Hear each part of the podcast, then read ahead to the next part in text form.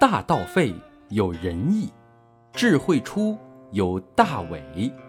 六亲不和有孝慈，国家混乱有忠臣。